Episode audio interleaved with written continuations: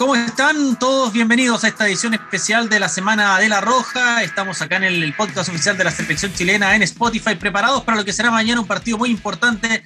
Mañana viernes 26 de marzo a las 22 horas en el Estadio del Teniente de Rancagua. Chile enfrentará a Bolivia, partido que marca el estreno del entrenador Martín Lazarte como el nuevo director técnico de la selección chilena. Un partido muy esperado que tuvo confirmado hace solo algunos días. Lo importante es que se va a disputar. Viene Bolivia con casi todos sus titulares. Va a tener Chile a varios estelares, también jugadores que piden eh, cancha. Se va a ser un partido muy interesante mañana a las 22 horas. Lo vamos a comentar ahora en la Semana de la Roja. Saludamos a Fabio Figueiredo. ¿Cómo estás? Bienvenido, Fabio a esta edición especial de la Semana de la Roja. Felipe, ¿cómo estás? Me encantan las ediciones especiales cuando juega la Roja, el, ánimo es distinto, la semana mejora, todo se pone bien. Más encima, viernes de la selección chilena, qué mejor panorama, así que hoy día vamos a comentar todo lo que tenga que ver con ese partido, vamos a analizar a Bolivia, vamos a volver a hablar de lo que nos gusta, que es la acción de la selección chilena. Así que muy contento de estar hoy día en el programa. ¿Cómo estás, Vicente de Quijada? Bienvenido también aquí a la Semana de la Roja, esta edición especial a 24 horas del estreno de Martín Lazar. Muchas gracias, Felipe. Eh, hola, Fabio. Bueno, hola a todos,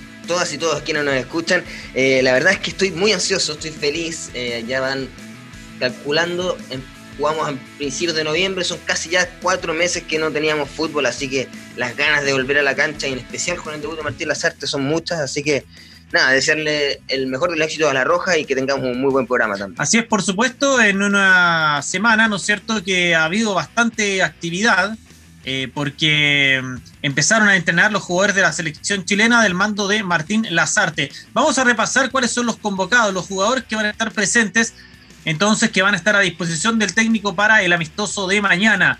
Tenemos a Claudio Bravo del Real Betis de España, Gabriel Castellón de Huachipato, a Brian Cortés de Colo Colo, a Sebastián Vegas del Monterrey de México, Enzo Rocco del Fatih Karagümrük de Turquía, Daniel González, que podría debutar mañana de Santiago Wanderers, Gary Medel del Boloña, Valver Huerta de Universidad Católica, Eric Bimberg de Unión La Calera, José Pedro Fuensalida de la Universidad Católica, Jan Bosellur de Coquimbo Unido, Pablo Galdames de Vélez Arfield, César Pinares de Gremio de Brasil, Ignacio Saavedra de la Universidad Católica, Tomás Alarcón de O'Higgins, Pablo Parra de Curicó, Ángelo Araos de Corinthians, Luis Jiménez, que podría tener su regreso mañana a la selección chilena, otro que busca su debut es Clemente Montes, el juvenil de Universidad Católica, Brian Carrasco de Palestino, Fabián Orellana del Valladolid de España, Carlos Palacios, la joya de Internacional de Porto Alegre, Jan Meneses, que viene desde León de México, y Ángelo Enríquez de la Universidad de Chile. Son los nombres entonces que eh, están a la disposición de Martín Lazarte una nómina Fabio Vicente con mixtura de jugadores experimentados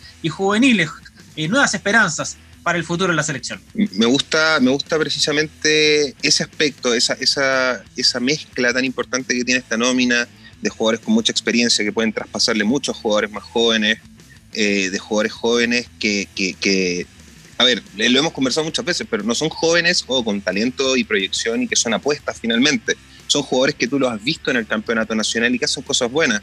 O sea, Daniel González eh, es un muchacho que se afirmó como parte fundamental de la defensa de Santiago Wanderers. Pasa un poco lo mismo con, Clemente Montes, que cuando fue requerido en la Universidad Católica en la temporada anterior, entra y lo hace de buena forma, marca goles. Pasa, pasan cosas parecidas con Carlos Palacios. O sea, Carlos Palacios, ¿qué vamos a decir? su salto al fútbol brasileño no es casualidad, es, puro fruto de ser, si no la figura más importante de Unión Española en la temporada pasada, eh, una de las más. Y, así con varios jugadores. También vuelven muchos jugadores a la selección que, ya habían estado en, proceso, en el proceso anterior. Y creo que el aspecto que más me gusta principalmente de esas comillas caras nuevas eh, es que hay un background de selección, hay una previa de selección, no son no son gente que no hemos conocido, que no hemos visto nunca. O sea, tenemos a un, Ignacio Saavedra que jugó un mundial, tenemos a Pablo Galdames que fue parte de hasta una sub-21 que jugó un amistoso con Francia el 2018, de un Ángelo Arauz que acaba de jugar el preolímpico. Entonces, me parece que, que no es una base a tontas y a locas, es una base que te da continuidad de proceso de selección y eso creo, creo que es súper importante pensando en que eh, las clasificatorias son un camino largo, pero cada día se te acercan más los partidos, cada día estás más cerca de pelear un mundial y son esos jugadores los llamados a tomar la posta y a, convertirse en opciones reales. Recuerdo absolutamente con, con Fabio. Eh, es una muy buena nómina del profesor Lazarte, eh, tiene nombres de todo tipo, va, va, va, a haber esta mixtura, como decía muy bien Fabio, que, que va a generar este este, este tan como, porque no se habla de recambio, ahora se habla de regeneración, ¿cierto?, de jugadores,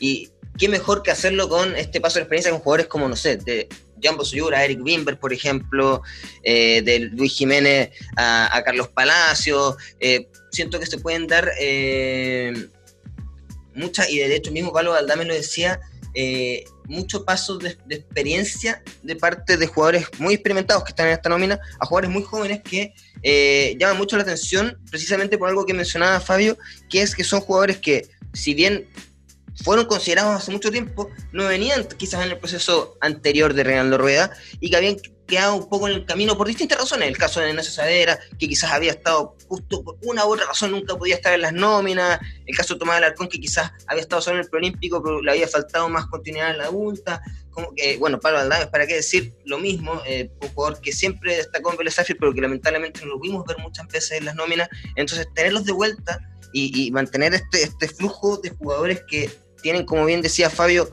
una tremenda continuidad en selecciones y que vienen trabajando desde la sub-17, desde la sub-15 incluso, creo que es sumamente positivo y nada, estoy lleno de fe, la verdad es que solo por un lado quiero ver el gran estreno de jugadores como Eric Bimber o Daniel González en la, en la saga, como también me gustaría mucho ver a un Luis Jiménez eh, en una posición quizás renovada jugando de nueve falso, quién sabe. Entonces, la verdad, solo me, solo me dan ganas de, eh, de soñar, por, así, por ser súper eh, cursi quizá, con esta nueva nómina del profesor Lazarte. Bueno, vamos a empezar a escuchar a los protagonistas, a quienes han estado en estas días de entrenamiento. Primero que todo, a quien, en caso de jugar mañana, podría ser incluso hasta el capitán del equipo, Gary Medel el destacadísimo jugador histórico del Boloña de Italia vuelve a la selección después de más de un año y medio que no había podido estar debido a la contingencia del COVID a lesiones. Conversó con la roja.cl Gary Medel. Esto es lo que nos comentó el Pitbull. Y lo escuchamos de inmediato. Bueno, esta nómina me parece súper bien, estoy muy contento. Hace casi dos años que no vengo a la selección, ahora estoy con un nuevo cuerpo técnico y lo conocí hoy, trabajamos súper bien, así que estamos muy contentos. Sí, sí, me sentí súper bien, hicimos un entrenamiento muy intenso y con las ideas claras, así que muy bien. La idea es que vengan y aporten, que, que se hagan su espacio acá en la selección, que es muy importante para todos, para nosotros que somos con, con gente con más experiencia, tratar de apoyarlo, de darle lo mejor y así poder complementar la experiencia con los chicos nuevos. Volvemos entonces con la opinión de Gary Medel. Lo hemos conversado varias veces acá en la semana de La Roja. Eh, hay muchos jugadores jóvenes que están tomando la apuesta, especialmente en la saga. Sus nombres interminables, ¿no es cierto? Eh, Francisco Sierra Alta, Guillermo Maripán, Sebastián Vegas, Benjamín Kusevich, Igor Lichnowsky. Aparece ahora Daniel González. Se suma Valver Huerta pero Gary Medel siempre tiene su lugar en la selección. Sí, indiscutiblemente, pero bueno también que le, que le pase esta experiencia, de hecho él mismo lo dice, y, insisto también en lo que comentaba Fabio en un principio, este traspaso de la experiencia de jugadores que han hecho muchas cosas con la selección, en el caso de Gary Medel, ¿para qué nos vamos a poner a, enumerar los títulos y, cosas que ha conseguido con la, con la roja? Eh, pero pasarle esa experiencia a jugadores más jóvenes, como el caso de Daniel González, que si bien puede que en el partido de mañana juegue como lateral y no como central, no lo sabemos todavía, todo queda en las manos de las artes, eh, sí va a ser una tremenda experiencia tanto para él como para Wimber, para todos los centrales que estén en esta nómina, eh, compartir con un jugador como Gary Medel. O sea, ¿quién es Gary Medel para, para, para, para, cualquier futbolista que esté eh, formándose el día de hoy? Entonces, es sumamente positivo. Y por otro lado, también quería aprovechar de sumar algo que se me había quedado en el tintero. Hay jugadores que, por ejemplo, no habían, no habían podido ver quizás eh, en, en, este contexto de selección adulta y a los cuales les tengo mucha fe también. Así que eso quería. Yo te quisiera preguntar, Fabio, eh, que tú que conoces muy bien a Daniel González, que se especula que podría ser mañana lateral derecho, a lo mejor incluso sumar minutos como central. ¿Cómo lo ves tú de cara a lo que puede ser su futuro en la selección chilena? Un jugador del cual hablan muchas maravillas, sus compañeros, sus entrenadores en selecciones juveniles. Elías Figueroa también ha hablado muy bien de él. ¿Cómo, ¿Cómo ves tú a Daniel González, tú que lo conoces muy bien desde pequeño?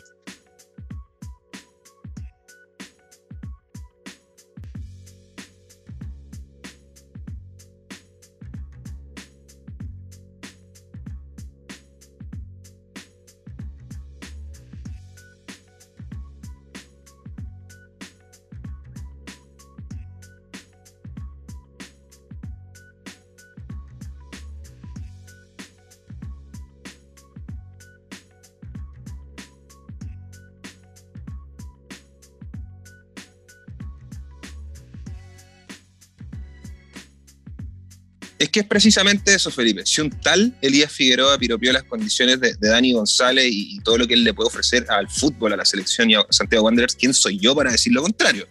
Pero, pero, pero mira la patudez que voy a tener. Me sumo a las palabras de Elías Figueroa y sí, efectivamente Daniel es un proyecto jugador interesantísimo, es un jugador que tiene una cantidad impresionante de partidos a nivel juvenil, entre sub 15, sub 17 y la Copa del Mundo sub 17, me imagino que creo, no tengo, no tengo el dato exacto, pero tenía la referencia de que eran más de 50 partidos internacionales.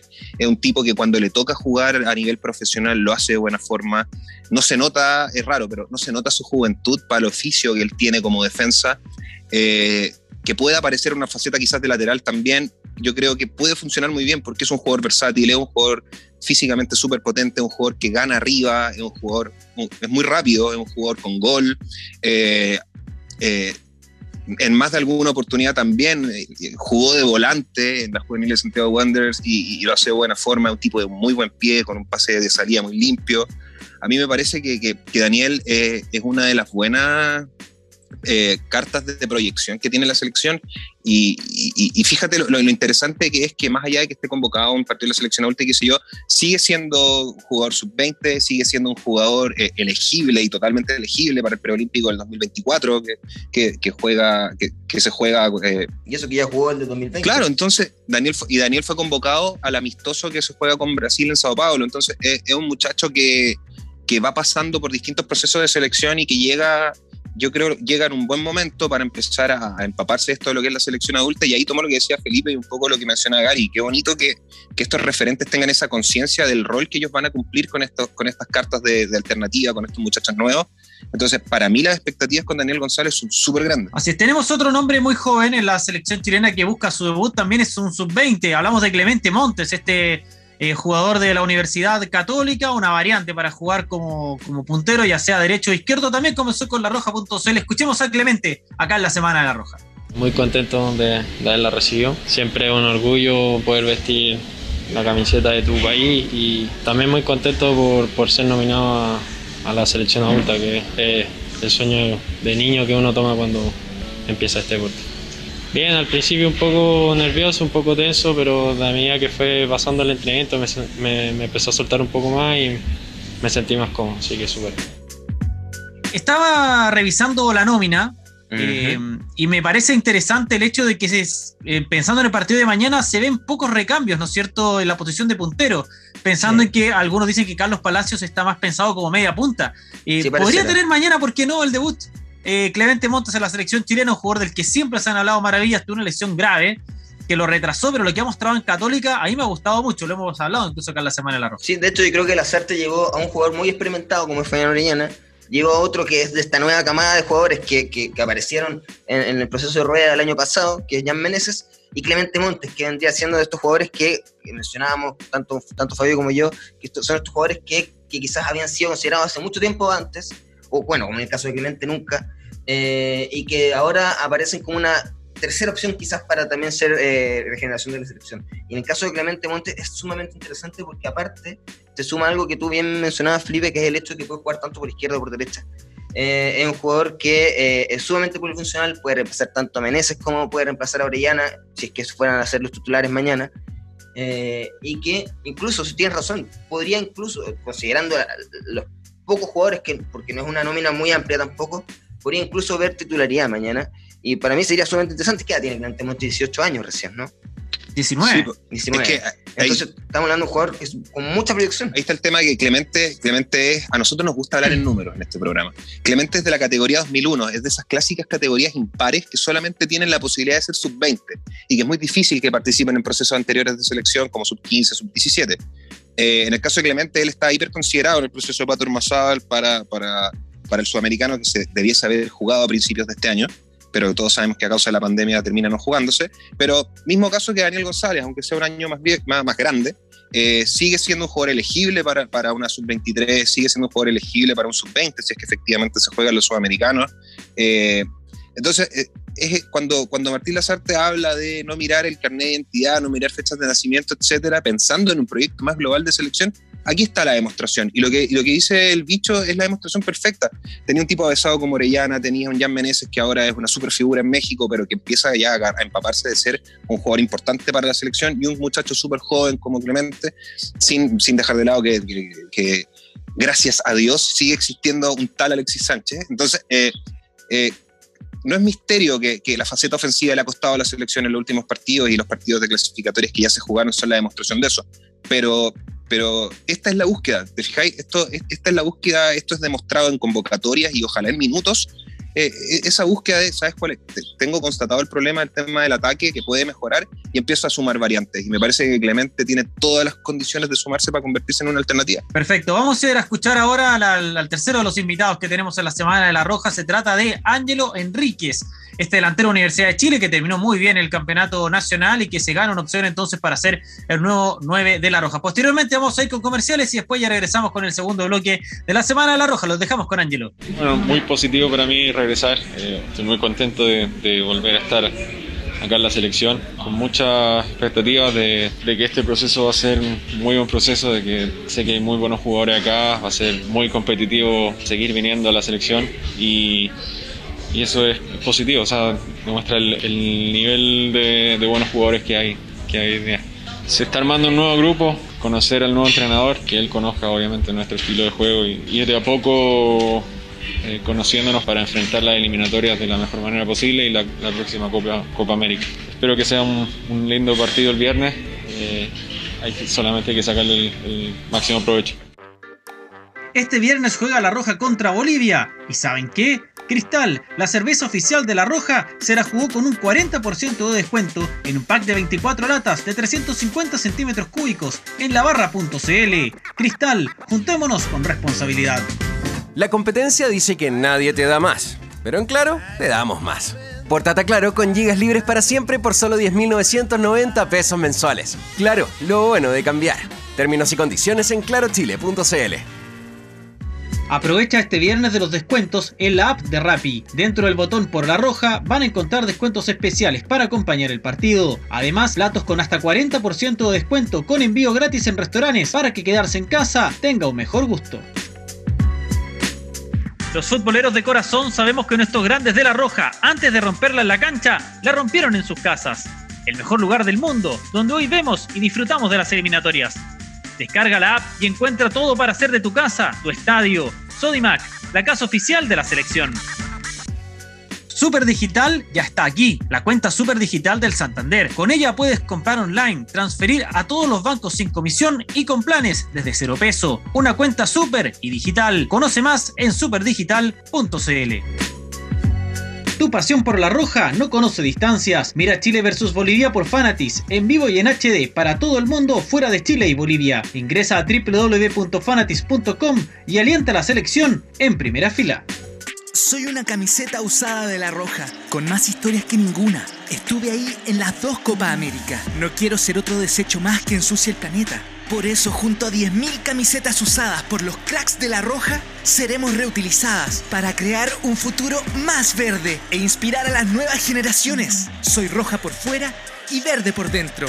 Cuéntanos tu historia y participa por una de ellas. Infórmate en rojasustentable.cl. Arauco, por una roja más sustentable.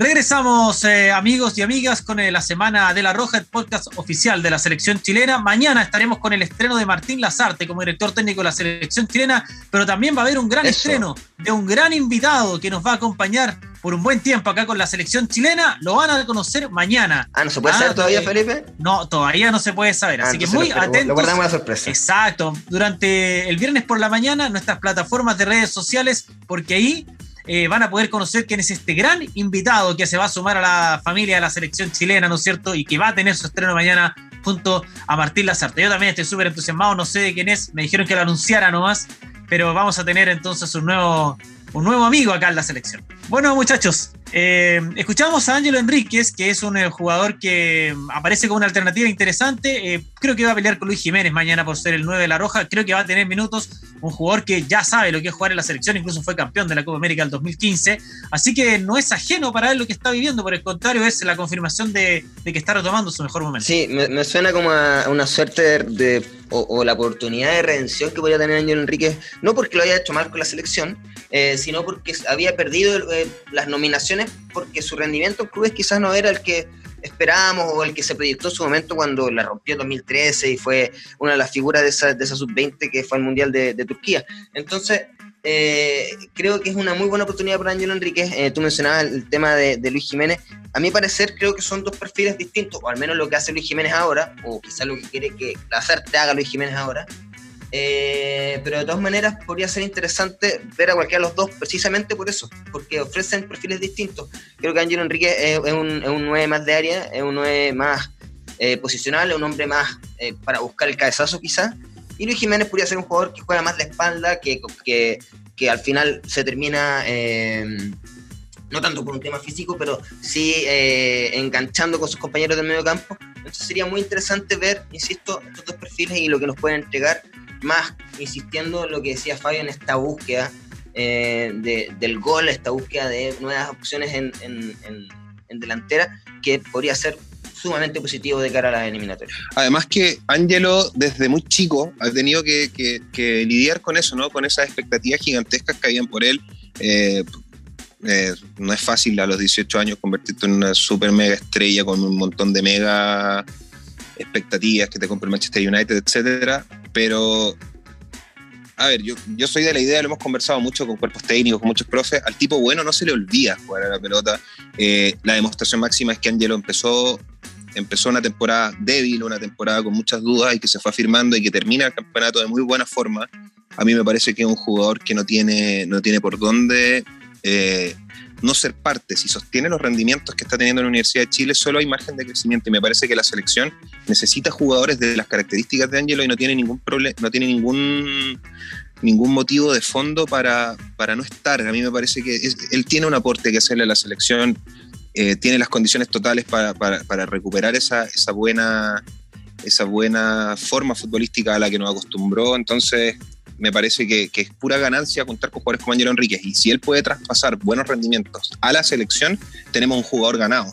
Y un jugador que, en el último tiempo no estaba considerado como una parte importante de la selección, pero que se puede convertir en una. Así es, eh, tenemos también eh, la opinión ahora de un jugador que Fabio también conoce muy bien, lo conocimos en el preolímpico, ya votado por la selección adulta y que va a ser local mañana en el Estadio El Teniente Rancagua. El Tommy Tomás Alarcón jugador de O'Higgins, un hombre con mucha proyección en el fútbol chileno, también comenzó, conversó con la Roja.cl. Escuchamos a Tomás Alarcón y volvemos. Bien, me he sentido súper bien, me he sentido bastante feliz porque me han acogido de una manera muy linda, la cual se agradece mucho y eso te hace estar mucho más tranquilo y poder enfrentar de la mejor manera los entrenamientos. Bastante motivado, bastante feliz, bastante orgulloso de estar vistiendo los, los colores de, de, nuestra selección. Me pilla en un momento muy bueno futbolísticamente, psicológicamente y y ya con mucha madurez para poder enfrentar este partido, que, sería algo muy lindo poder sumar minutos. Hay muchos jugadores jóvenes y jugadores de experiencia que, que no han tenido la oportunidad de, de, poder estar este último tiempo en la selección y creo que nos va a servir de mucho ya que se juega con, con un rival que, que, juega en la eliminatoria junto a nosotros, entonces van a dejar muchas cosas claras para el profe y para, para cada uno de nosotros poder ganarse un puesto y poder participar en la, ya en la Copa, ya sea en la Copa América o en las clasificatorias que se vienen.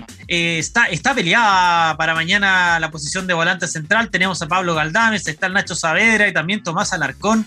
Qué buenos nombres con los que cuenta Martín Lazarte, no solo con este amistoso no solo para este amistoso ante Bolivia, sino también para lo que van a ser las clasificatorias, considerando que está Eric Pulgar como titular, pero tiene mucha profundidad, muchos nombres para, sumar ahí en la contienda. No, y eso sí dejas, y eso dejando fuera incluso a los, por ejemplo, a los que juegan en, México. Tienes Claudio Baeza también, tienes a Esteban Pavé, Esteban Pavé, exactamente.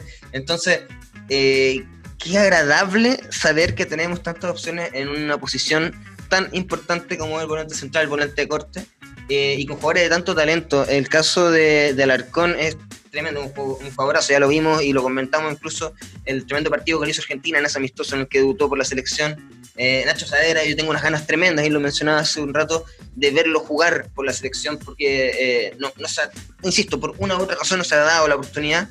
y el caso de Pablo Galdames también, ya lo hizo, como bien mencionaba Fabio en ese amistoso sub-21 ante Francia, eh, pero no ha jugado hace mucho tiempo también y lleva haciendo muy buenos partidos en Vélez. Entonces, cualquiera de los tres, a mí dicen por ahí que sería Pablo.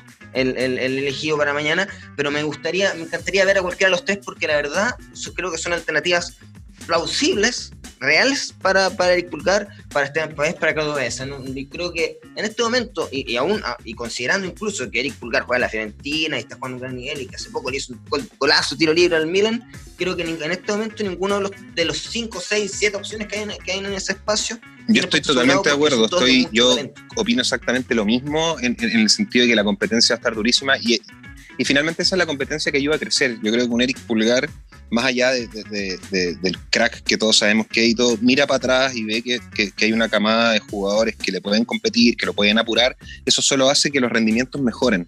No hay, nadie, no hay ningún puesto asegurado y que no hayan puestos asegurados eh, te obliga cada día a exigirte más, a trabajar de mejor forma, a demostrar en tu club.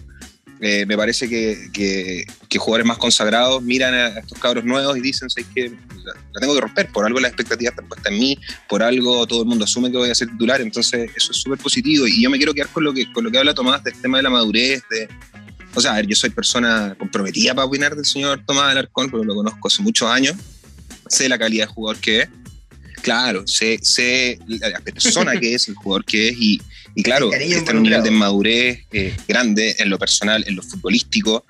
Tiene aspectos de su juego que ha ido mejorando con el tiempo, si se fijan. Eh, buena parte de, de los goles que en algún minuto logra Higgins antes de empezar a enredarse en el campeonato salen o son lisa llanamente goles de, de, Tomás Alarcón o él participa donde tiene una faceta más ofensiva. Entonces es un jugador que ha demostrado una versatilidad distinta, que ha logrado cosas importantes en términos futbolísticos en su club. Me parece que, que, que el liderazgo que él puede ofrecer y las variantes que él puede ofrecer solo enriquecen el juego de la selección. Entonces, a mí me parece que lo mismo que hablábamos con, con, un Dani González, con un Clemente Montes, me parece que Tomás Alarcón eh, no puede no ser una alternativa para los próximos años de la selección. Me parece que, que, es un tipo que le va a aportar mucho, mucho a la selección, que va a ayudar a esa competitividad interna. Entonces, eh, insisto, y, aunque sea, aunque esté comprometido moralmente para opinar de Tomás Alarcón, eh, de verdad creo que, es de esos jugadores que, se, que vamos a agradecer tener vistiendo la roja. Hay un concepto que, que usamos con, mis compañeros que se llama la preasistencia. Y yo creo que Tomás Alarcón es un jugador que influye mucho en la preasistencia, un jugador que siempre hace pase antes incluso de, de, la habilitación. Muy buen nombre de Tomás Alarcón. Y para terminar con esta ronda de entrevistas tenemos a Sebastián Vegas, el defensor de gran momento en el Monterrey de México, puede ser también lateral izquierdo, así que escuchamos al Seba de inmediato y volvemos con la Semana de la Roja. Creo que, venir aquí para todos los jugadores siempre es un, aspecto positivo. Eh, primero porque te reencuentras con, tus compañeros, segundo porque trabajas en selección y, y bueno, nosotros nos estamos jugando algo muy importante que es una clasificación a un mundial y bueno, por último, que es más importante todavía, es, el nuevo entrenador que, viene con nuevas ideas, que viene con, un proceso nuevo, entonces adaptarnos a él, a sus ideas y a lo que él nos pide en la cancha, creo que este partido sirve mucho para eso. Y bueno, más allá de, de, quien esté, nosotros creo que vamos a ser entregados, el grupo está muy bien, se respira un buen aire, eh, me parece que las cosas están bien y, y bueno, se demuestran los entrenamientos y seguramente lo vamos a demostrar también en el partido. Sebastián Vegas, que estaría proyectado para ser mañana titular en el estreno de Martín Lazarte, es un jugador que se viene ganando su cupo y que seguramente lo vamos a las clasificadoras de las eliminatorias. Digo Qatar 2022, uno de los nombres del recambio, ¿no es cierto?, en la saga, que cuando ha jugado lo ha hecho de buena manera, incluso hasta anotando un gol una vez en un amistoso con Costa Rica. No, lo de Vegas ya es es como lo que pasa un poco con Maripán, en menor medida con Serralta, es lo que pasa con jugadores que venían del proceso anterior, por así decirle, que ya tienen eh, un cierto rodaje, que han demostrado que pueden jugar en distintas posiciones. El caso de Vegas, tú mismo lo comentabas, es un jugador súper versátil que puede jugar tanto por izquierda como puede jugar el centro.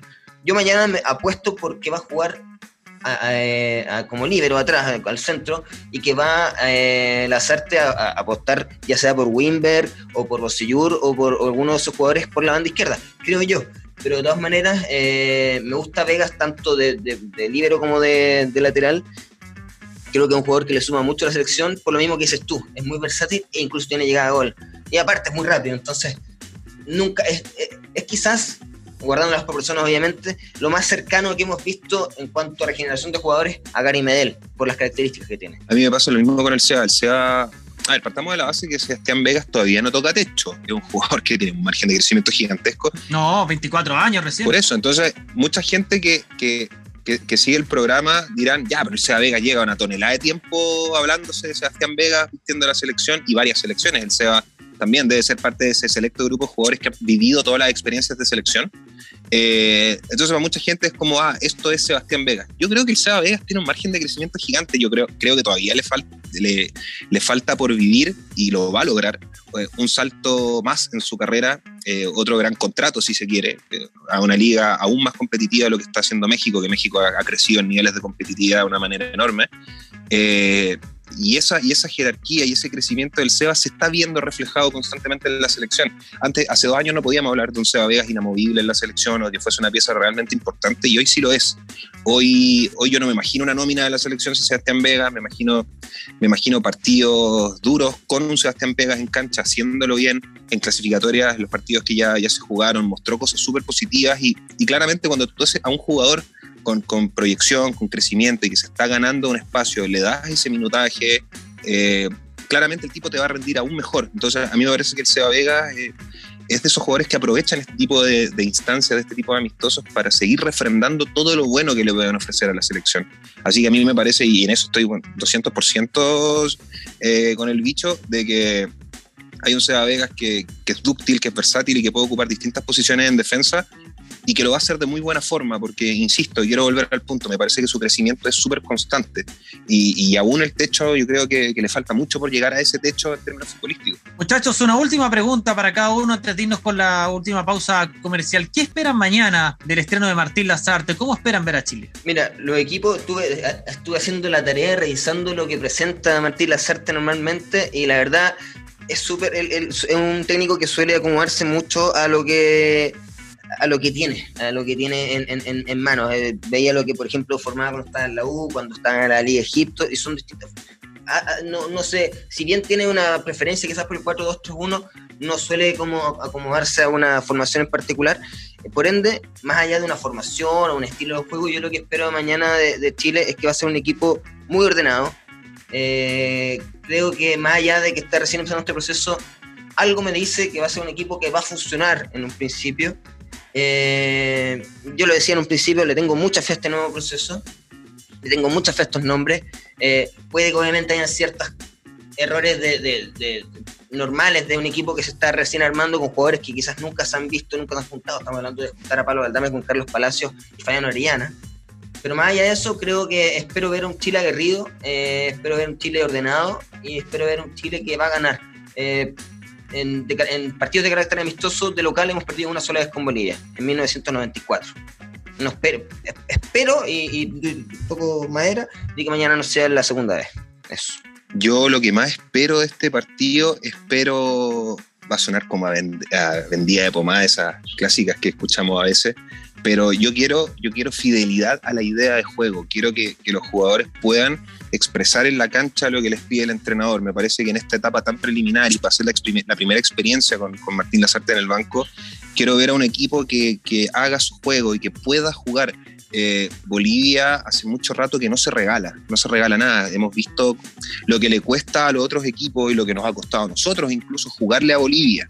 Bolivia es un equipo que no regala un centímetro, que, que, se repliega de buena forma, que tiene una idea muy clara. Con César Farías llevan ya un tiempo importante trabajando una idea futbolística muy, muy evidente, muy fiel a lo que hacen. Entonces, para mí una gran ganancia en esta primera, en primera experiencia va a ser que los jugadores puedan interpretar bien lo que quiere Martín Lazarte en la cancha, que estos jugadores más jóvenes puedan sentirse también cómodos jugando por la selección porque a la larga esta experiencia futbolística que, va a ser el partido con Bolivia, más allá de que todos queremos ganar, y, y no tengo ninguna duda que la Roja lo puede hacer, eh, tiene que servir precisamente para ir afianzando esa idea de juego, para que cuando lleguen los partidos por los puntos, eh, eh, tengamos un equipo solvente. Entonces, me parece que si mañana la selección logra hacer el juego que quiere hacer y que espera Martín Lazarte, yo creo que tenemos un gran, una gran ganancia. Bien, muchachos, vamos a ir con la última pausa comercial. A la vuelta analizamos a Bolivia y un poquito más en el último bloque de la Semana de la Roja. Este viernes juega La Roja contra Bolivia. ¿Y saben qué? Cristal, la cerveza oficial de La Roja, se la jugó con un 40% de descuento en un pack de 24 latas de 350 centímetros cúbicos en labarra.cl. Cristal, juntémonos con responsabilidad. La competencia dice que nadie te da más, pero en claro, te damos más. Portata Claro con gigas libres para siempre por solo 10.990 pesos mensuales. Claro, lo bueno de cambiar. Términos y condiciones en clarochile.cl. Aprovecha este viernes de los descuentos en la app de Rappi. Dentro del botón por la roja van a encontrar descuentos especiales para acompañar el partido. Además, platos con hasta 40% de descuento con envío gratis en restaurantes para que quedarse en casa tenga un mejor gusto.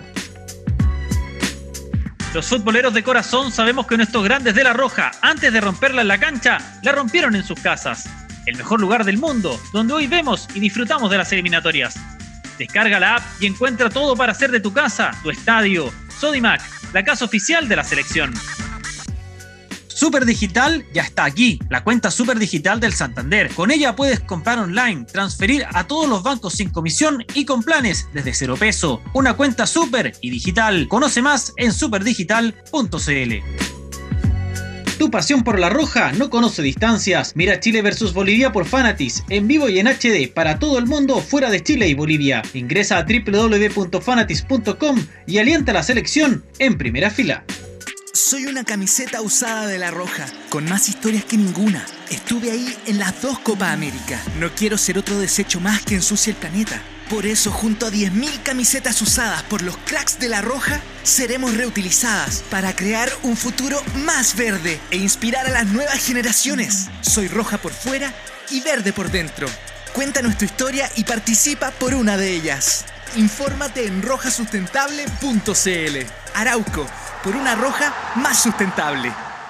Vamos ahora con el último bloque de la semana de la Roja para analizar un poco de Bolivia, que es un equipo que viene con varios de sus titulares, prácticamente con equipo completo, muy similar al que le sacó un meritorio empate a Paraguay en Asunción en la última fecha de las eliminatorias. No va a ser para nada un rival fácil Bolivia, que es un equipo que hace rato, especialmente jugando de visita, empezó, no sé si a sacar mejores resultados, pero sí ya a ser un equipo difícil. A mí me parece que Bolivia es un equipo, lo conversábamos un poco en el bloque anterior, un equipo que, que tiene una idea de juego muy clara, que tiene, tiene jugadores importantes como Arce, como Moreno.